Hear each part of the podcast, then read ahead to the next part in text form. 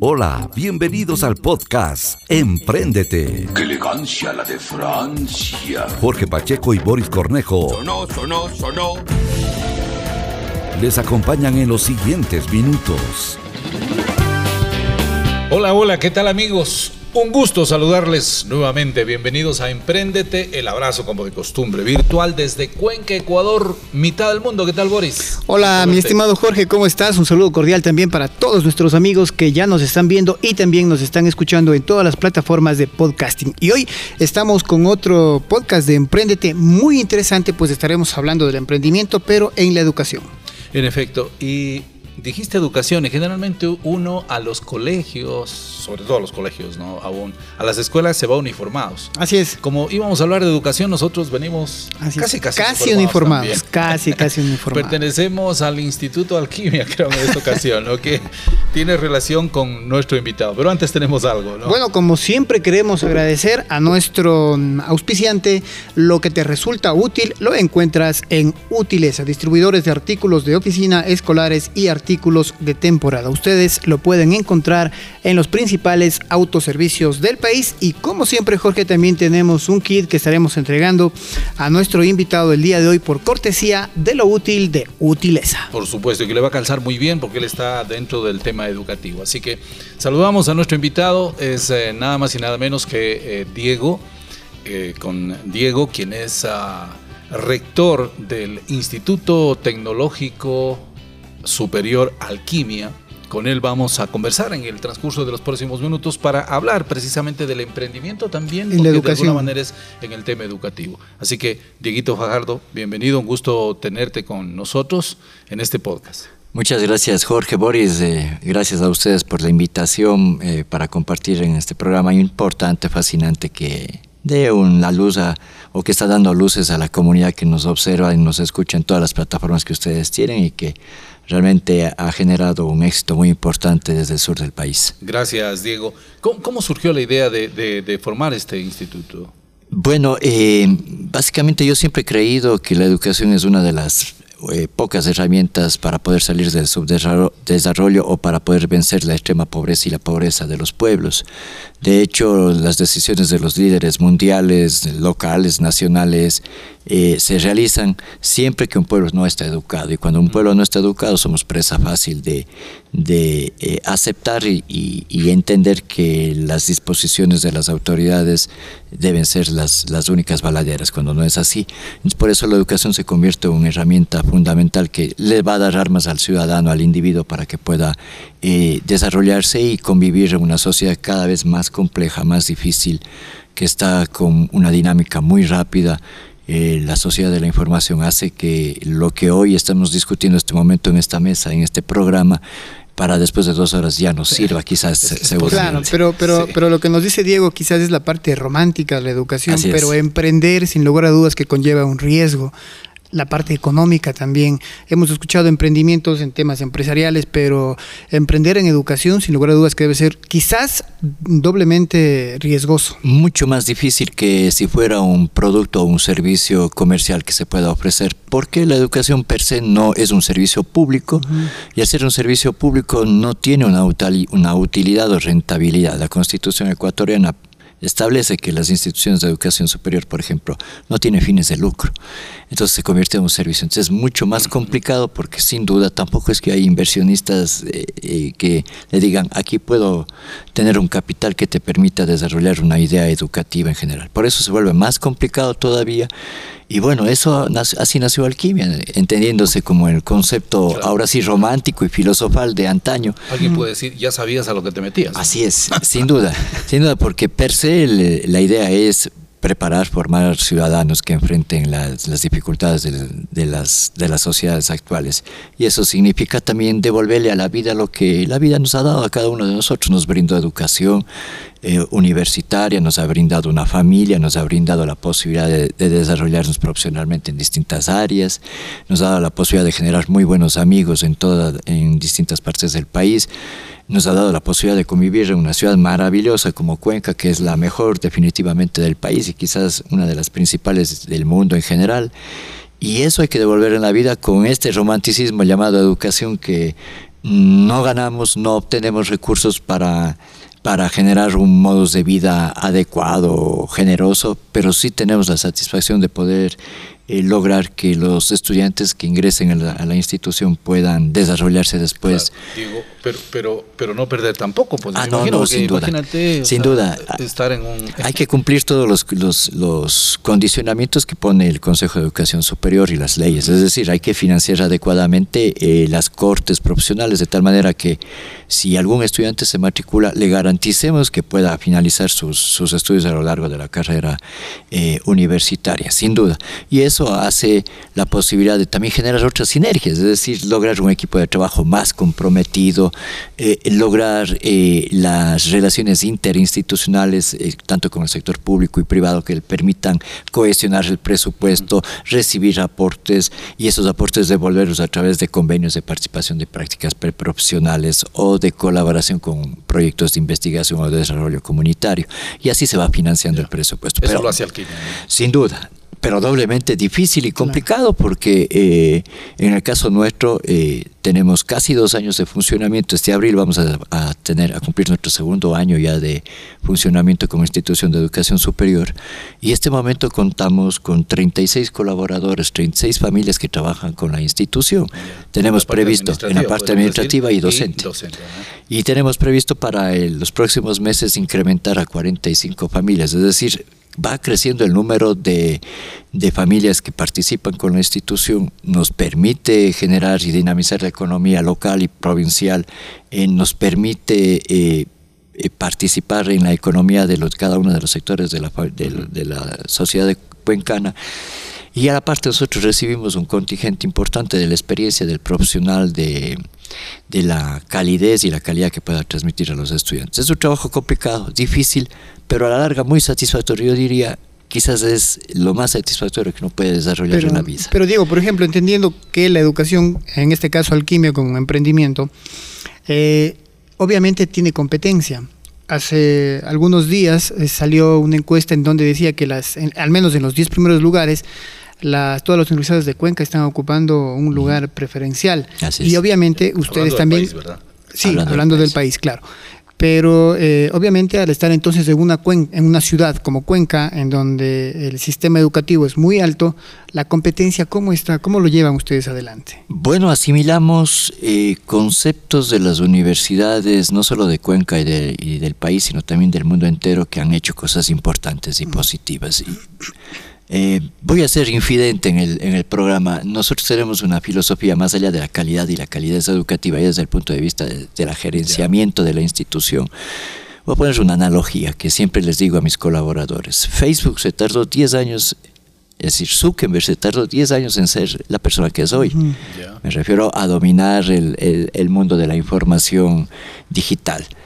Pero en cambio, TikTok le tomó dos años. Así es. Es decir, eh, nosotros somos eso, nosotros somos un TikTok, mientras a las universidades y a otras instituciones les ha tomado 20, 30, 40 años en desarrollarse, a nosotros nos está tomando menos tiempo de lo previsto porque hemos asimilado las cosas importantes que ellos han hecho.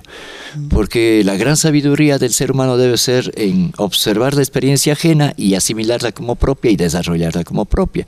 Y eso es lo que hemos, hemos tratado. Hemos visto cosas positivas de la UPS, de la Universidad de Cuenca, de la Católica, de la UDA, de la Central de Quito, de la Politécnica Literal. Eh, tenemos eh, nosotros interés muy fijo en lo que hace el MIT de Massachusetts en Estados Unidos. El Instituto eh, Tecnológico. Así es, Monterrey como Instituto Tecnológico, son nuestros referentes en la parte académica y de gestión. Estamos muy de cerca y también con gente colombiana, con universidades colombianas que se han desarrollado muy bien en la región. Y eso ha posibilitado ir haciendo un mix de todas esas cosas y generando un, un producto propio, digamos, una, una marca propia.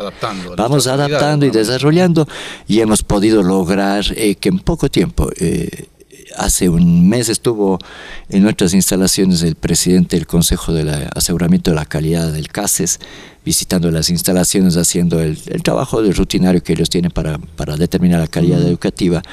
Y eh, él nos decía que estábamos bastante bien en comparación del tiempo que tenemos y en comparación con otras instituciones que tienen muchos más años de, de trabajo en el sector educativo. Eso hace posible también la competencia de Cuenca es muy complicada, muy difícil. El cuencano es a crecer y a mejorar. Si, el, si la X universidad desarrolla un producto de innovación, creo que para nosotros vuelve un referente y poder mejorarlo, desarrollarlo. Pero es positivo, ¿no? Sí, sin duda, sin duda. Y ahora incluso me imagino que la inteligencia artificial también estará dentro del de tema educativo. Nosotros estamos trabajando mucho ya con inteligencia artificial, eh, eh, con los chats, con los boots, eh, no solo en la calidad de diseño, sino también en el tema creativo, en el tema de desarrollo académico, en el tema de generación de investigación. Por ejemplo, ahora estamos en un proyecto de investigación interesante. Estamos desarrollando una electrónica linera para motos, bicicletas y scooters por la capacidad de la electrolínea, pero con paneles solares, es decir, con energía limpia. Entonces estamos combinando la electricidad, la electrónica, el hardware, el software, la programación, es decir, varias áreas disciplina, interdisciplinarias que permitan dar un primer servicio a la sociedad. Y eso, por ejemplo, no hay en ningún lado, no, serían los primeros ustedes. Exactamente, hay electrolineras para, para sí, pero, no con paneles, pero no con paneles solares. con paneles solares, sí, tienen razón. ese tipo de cosas es un símil de lo que están desarrollando otras universidades y vamos juntando. Y, y los jóvenes están inmersos en ese Sin duda, ellos son parte fundamental porque eso es un componente eh, básico para la calificación de... Y es parte de su aprendizaje también, pues. Parte del aprendizaje, porque la diferencia entre la tecnología que nosotros tenemos y el, el pregrado de las universidades es en la es en la didáctica, es decir, nosotros trabajamos en competencias, eh, es decir, los chicos se vuelven especialistas y saben lo que tienen que realizar, mientras que la universidad desarrolla el pensamiento crítico, el pensamiento filosófico, que está muy bien, es positivo, por eso los programas son más largos, entonces, ahí se convierte la diferencia. Y también otros docentes tienen que necesariamente ser eh, personal que está trabajando en el área. Es decir, que esté en el día a día. Que esté en el día a día, porque está con la experiencia del día a día y sabe cómo resolver sus dificultades. Y esas formas de resolver las transmite a los estudiantes. Claro, de hecho dice que los seres humanos aprenden un 10% escuchando y un 90% haciendo, ¿no? Haciéndolo. Y efectivamente de eso se trata la tecnología. Por eso es que... Eh, con otras instituciones de educación superior estamos colaborando en una red de institutos para potenciar la educación tecnológica, para decirle a la sociedad, sobre todo en Cuenca, Cuenca tiene un cliché todavía de pensar que la educación universitaria es la panacea. No lo es así, la tecnología es un elemento importante en la educación. Entonces queremos mostrar a la sociedad cuencana que el, el tener un título de tecnólogo no es menos que tener un título de ingeniero, de abogado, de médico. Es el CIBER, son exactamente... y, tal como están las cosas, yo creo, a veces puede ser hasta la inversa. ¿no? Ya en el tema económico, ustedes vean, Estados Unidos y Europa, los tecnólogos ganan muchísimo más dinero. Pero es un tema em, de tercer nivel también ahora, pues sí, validado. claro, es un tema de tercer nivel y con la nueva legislación ecuatoriana inclusive pueden acceder a maestrías tecnológicas de cuarto nivel, es decir, también es, hace un escalón adicional en el tema de la formación a menor costo, menor tiempo de inversión y eso creo que genera también un apoyo positivo en el emprendimiento en educación, es decir, nos ha dado ese plus para entrar en un momento complejo de la sociedad post pandemia. Eh, yo les he dicho a mis colaboradores y con amigos hemos discutido que recién estamos sintiendo los efectos de la pandemia, recién. Este momento económicamente el país está con dificultades y es parte de ello producto de lo que fue rezagado hace algunos años que nos encerramos y que lamentablemente tuvimos una situación dura y difícil en todo el mundo. Eh, Diego, ¿qué ofrece Alquimia? Bueno, eh, como primer punto, la calidad educativa. Eso significa que estamos cuidando todos los detalles, eh, desde la infraestructura física, desde las, de los elementos que están en la infraestructura física. Por ejemplo, voy a poner un detalle simple que, que no puede pasar desapercibido. Todos los baños de la institución son nítidos, es como estar en un centro comercial de primera línea.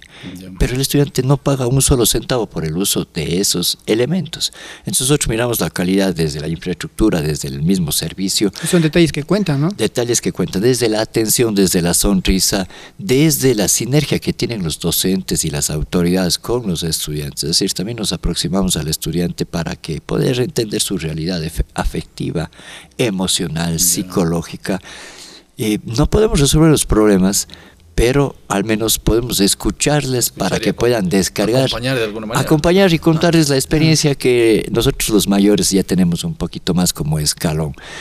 Eso quizás hace la diferencia de la institución, más allá de las carreras tecnológicas que tenemos, del conocimiento, de los laboratorios, de los talleres.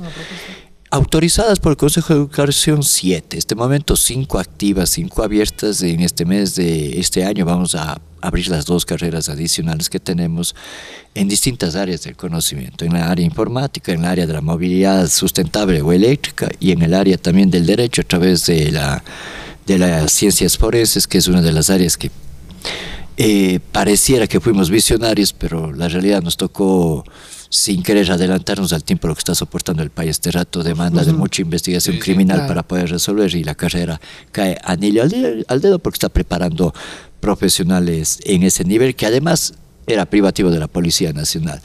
Y por eso es que los casos también no se podían resolver, porque sin duda no hay muchos profesionales en el país. Pero, pero, pero, sí había mucha gente que, quería asistir eh, o seguir esa carrera, sobre todo cuando tuvo tanto éxito la serie CSI, ¿no? Así es, sin ah. duda, sin duda, y, y, se ha vuelto icónico eso. y, y, yo les diré que no dista de la realidad. CSI con lo que hacemos es bastante parecido. Le quitamos el efecto de Hollywood, pero es realmente... Pero es apasionante, ¿no? o sea, por la serie y todo debe ser muy lindo. Sobre todo por los procesos investigativos, el uso de la inteligencia para poder eh, ser intuitivo y saber dónde están las pistas que nos permitan determinar el Me imagino que muchos los métodos deductivo, inductivo, todo ese tipo de cosas. Y experimental, trabajar mucho con, con laboratorio. Eh, eh, para ello nos están ayudando profesores colombianos que tienen un buen desarrollo, un, más de 30 años de experiencia. Pero ya propuesto, el marco legal da para ello, es decir, por ejemplo, si es que alguien que esté allá en criminología y tiene las pruebas, que eso sea válido en un juicio, por ejemplo. Sin duda, nuestros profesores colombianos vienen a la ciudad, tenemos clases presenciales con ellos y después también a través de la virtualidad podemos ir eh, complementando la educación. Ahora vamos a tener un campamento forense en marzo en donde los chicos van a hacer su demostración final, van a estar encerrados 12 días eh, porque el crimen no tiene horario. Es decir, ellos se levantarán a la 1 de la mañana, a las 3, a las 7 de la noche, a las 5 de la tarde para realizar su experticia y generar el descubrimiento. Es como prácticas ¿no? de la vida real. ¿Cómo hacen ese campamento? ¿Dónde, dónde lo hacen? Eh, lo vamos, sí, lo vamos a hacer, lo vamos a hacer fuera de las afueras de la ciudad de Cuenca por el cantón Delec. Allá tenemos ubicada una propiedad que nos han facilitado con todas las mm, posibilidades de desarrollarse y ahí están las distintas escenas para que los estudiantes puedan, puedan trabajar con estos expertos colombianos que vienen que eh, son parte de una asociación internacional de CSIs del mundo. Eh, nosotros somos parte de esa asociación y con el convenio que firmamos hace meses atrás nos posibilita tener este tipo de, de profesionales. No van a hacer producción de esa serie, pero no. Eh, bueno, eso ustedes van a tener un convenio con, ah, Unción sin Duda, sin duda, sin duda esperarán CSI, Alquimia, Ecuador dentro de los pocos meses porque estamos trabajando en ello. La Policía Nacional hace poco está abrió el tema de la, de la universidad. ¿Eso no eh, de alguna manera les quita el sueño? No, no, más bien contentos de que se vayan generando nuevos espacios educativos en el país porque eh, es necesario, eh, no es saturar el mercado laboral. La verdad hace falta muchos profesionales en esa área y eh, la criminalista, criminalística es como la medicina, es tan amplia, tan amplia que necesita especializaciones en distintas áreas, la química forense, la física, la antropología, la etnografía, eh, la dactiloscopía, la fotografía forense, la balística, en fin, hay un montón de áreas. Entonces se necesita su especialización de mucha formación para generar expertos. Vean lo que está pasando. Todos los casos relevantes del país hacen investigadores de Colombia, de México, de Argentina y de Chile. Es decir, el capital eh, económico, si ustedes quieren, se van a esos países y pudiendo quedarse en el propio país para que pueda desarrollar la economía. es porque no hay profesionales en el área preparados y que tengan ese nivel de expertise. El último caso que pasó aquí en Cuenca con el señor que fue asesinado en Miraflores hace par de años, cuando hacía deporte y que recién la fiscalía pudo resolver y bueno, ya está sentenciado el caso. La experticia era como experta colombiana para el audio y video. No había ni el software, ni el equipamiento, ni, el ni, ni las ideas creativas para poder descubrir esa situación. De eso se trata, de preparar profesionales que en esas áreas aporten al desarrollo significativo y podamos cumplir el, el paradigma de que la justicia no debe tardar, debe ser inmediata. ¿En, qué tiempo eh, entregarán los primeros profesionales y a la sociedad, eh, Diego? Ya en el mes de septiembre, el 6 de septiembre es nuestro primer, nuestra primera Hablamos de graduación. 2024, Desde- ¿no? De este año vamos a tener nuestra primera promoción en esa carrera, en la carrera también de ciberseguridad. Tenemos especialistas ya también en todo lo que es hackeo y mantenimiento de cuentas a nivel de Internet, bueno, y de servicios digitales. Y también vamos, a tener... recurrir a ti, ¿no? Con el tema de hackeo, sobre todo. Sí, por supuesto. Eh, y también tenemos, vamos a graduar a los primeros contadores eh, tecnólogos que ¿De tenemos. cachos? No, no. no. Los, con- los contadores, los que son el pilar fundamental de toda empresa, emprendimiento, desarrollo en general. Esa es nuestra primera promoción. Eh, son alrededor de 50 chicos que se van a graduar y vamos a Ah, buen estar número. contentos. eh, vamos a hacer un programa muy especial porque la verdad fueron los primeros que confiaron en la propuesta sin que en esto que hablamos de cómo empezar, cuando tú inicias una idea y si no tienes contactos, nadie te conoce, es posible que el emprendimiento pueda fracasar, más Pero- allá de los recursos. Pero y de hecho, económicos. Diego, justamente a eso iba, ¿no? O sea, estamos hablando de un emprendimiento, nuestro podcast Emprendete de Emprendimiento. Me imagino que, obviamente, para llegar a donde ahora está Alquimia, hubieron muchos tropiezos, Sin fracasos. ¿Cómo superarlos aquello? Primero con voluntad, decisión y con carácter. Es decir, sí, los, los fracasos son parte de la vida, en todos sentidos. Bueno, el, el fracaso es parte del éxito. y parte del éxito. También, O sea, hay que asimilar eso rápidamente. Yo tengo una, les sé decir a mis colaboradores y a mis estudiantes, yo me sé parar frente a un árbol, me voy a algún parque y veo un árbol, lloro, realmente me desahogo y digo, se acabó. No los- Seguimos la No los página. abrazas como Freddy Alert. de vez en cuando. De vez en cuando. Es, No, es reconfortante. Sí, sí, sí, más es reconfortante. positiva. Y enseguida empieza a fluir las ideas y a buscar esfuerzos, a buscar contagiar al resto de que la vida se compone de eso y que hay que levantarnos pronto para seguir adelante. De hecho, así es. Yo leí hace, hace algunos días que decían, yo conozco dos tipos de personas, las que fracasan y las que tienen éxito. Las que fracasan, las que nunca fracasan, mejor dicho, es porque nunca intentan nada. Y los que tienen éxito es porque tienen un cúmulo de fracasos que luego eh, supieron aprovecharlos para lograr el éxito. De hecho, como infidencia, eh, esta es mi sexta actividad, digamos, de emprendimiento que he desarrollado en mi vida. Las cinco fracasé. Ya. Las cinco fracasé, es decir, me fui a la quiebra siempre, porque no soy tan bueno en el De los tema de, de los números financieros. Pero ahora a- fui aprendiendo y entendí que para, como pilar fundamental de todo emprendimiento, debo tener una ala, una ala financiera muy fuerte. Así es. decir, yo no puedo confiar por ahorrar recursos en el primero que aparezca. Tengo que confiar en un profesional que tenga todas las herramientas para que pueda ayudarme a apuntalar desde lo financiero la estructura. Y luego, claro, sin duda, la gestión, en el caso académico, la gestión de alguien que conozca mucho de que haya tenido mucha experiencia en el sector educativo superior y que pueda apuntalar esos procesos y entender. Entonces, eso entendí en mis anteriores fracasos y pusimos a prueba y la verdad nos ha ido bastante bien. Eh, eh, nos ha posibilitado eh, creer que los sueños sí son posibles. Es que antes se decía se gana o se pierde cuando uno se aprendía, ahora es se gana o se aprende, O sea, se ¿verdad? Efectivamente. Y luego, ventajosamente, me ha alcanzado, yo no lo digo todavía el éxito porque no hemos logrado mayores cosas sustanciales más que seguir trabajando Pero día a día, es pero estamos ¿no? caminando. Eh, pero eh, nos ha dado la posibilidad de poder encontrar en, este, en estos años gente muy importante, muy maravillosa, que, que a uno le ayudan, que, le, que le colaboran. Cuando que- estabas, Diego, en la universidad o más chico, ¿pensabas algún momento en, en- en algo que estás construyendo este momento o, o más bien el sueño era otro? No, esta idea nació cuando hace 30 años atrás. De hecho, yo escribí el primer proyecto de instituto hace más de 30 años atrás. Lo que es la vida, presenté el proyecto. En ese tiempo el Ministerio de Educación es el que, el que Aprobaba. aprobaba. Claro, no había el Cenecit. no había Ceneci en ese tiempo. Era el gobierno de Abdalá Bucaram. Estás Presenté. El proyecto estaba en el despacho de 96 la ministra. más o menos, 1996 por ahí. Estaba en el despacho de la ministra ya para firma porque había pasado todos los filtros de los asesores y ese tipo de cosas. Y el día que tenía que firmar la, la ministra, ese Sandra día Correa. Sí, exactamente. Ese día Ah. cae el gobierno de Bucaram. Wow. Fue tal la decepción que, que uno sintió porque nos tomó con otros compañeros alrededor de dos años trabajar el proyecto. Éramos muy jóvenes todavía, que las cosas quedaron ahí. Me imagino que te fuiste a llorar a la calle Sandra Correa. A la calle Sandra Aquí en Correa. Cuenca, ¿te lo bautizaron a una Sí, calle de la sí, universidad? cerca de la universidad. Donde funcionaban las copiadoras. Exactamente.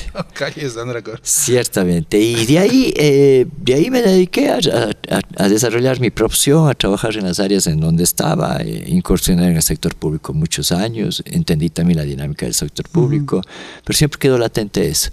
Ahora que ha pasado el tiempo entendí que ese rato no estaba preparado para semejante reto, porque no me daba cuenta que formar gente Wow. realmente es una de las cosas más importantes Una que puede haber. responsabilidad, Es una ¿no? responsabilidad enorme, enorme, enorme. Pero también grandes satisfacciones. ¿no? Grandes satisfacciones del momento que uno gradúa a los chicos y ve eh, que es, ese profesional se desarrolla, que es honesto, que es responsable, que colabora con la sociedad.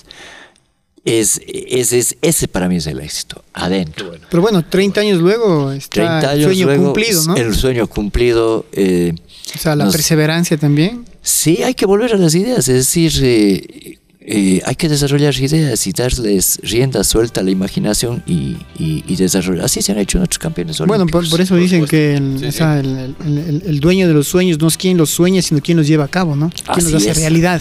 Así Al es. final del día, así Al es. final del Diego, agradecerte por estar con nosotros aquí en nuestro podcast Emprendete. Será hasta una próxima oportunidad. Desearte éxitos, pues, ¿no?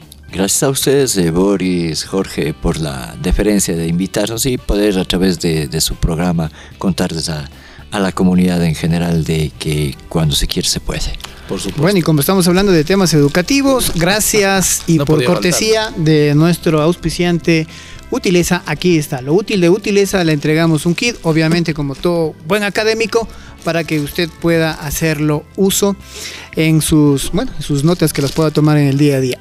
Lo útil de Utileza, mi estimado Jorge. Perfecto. Gracias a Diego Fajardo, rector del Instituto Tecnológico Superior Alquimia, quien nos acompaña estos minutos y eh, realmente compartir con ustedes todas estas eh, experiencias ¿no? que son positivas, precisamente trasladarlas y compartirlas con ustedes.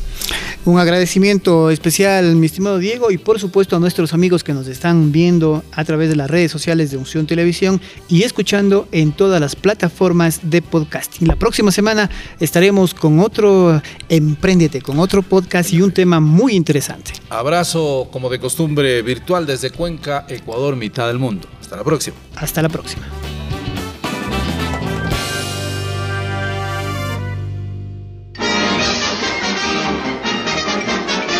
Eso es, to- eso es to- eso es todo, amigos. Jorge Pacheco y Boris Cornejo Suena irresistible. Eres buenísima onda. se despiden hasta la próxima entrega de Emprendete.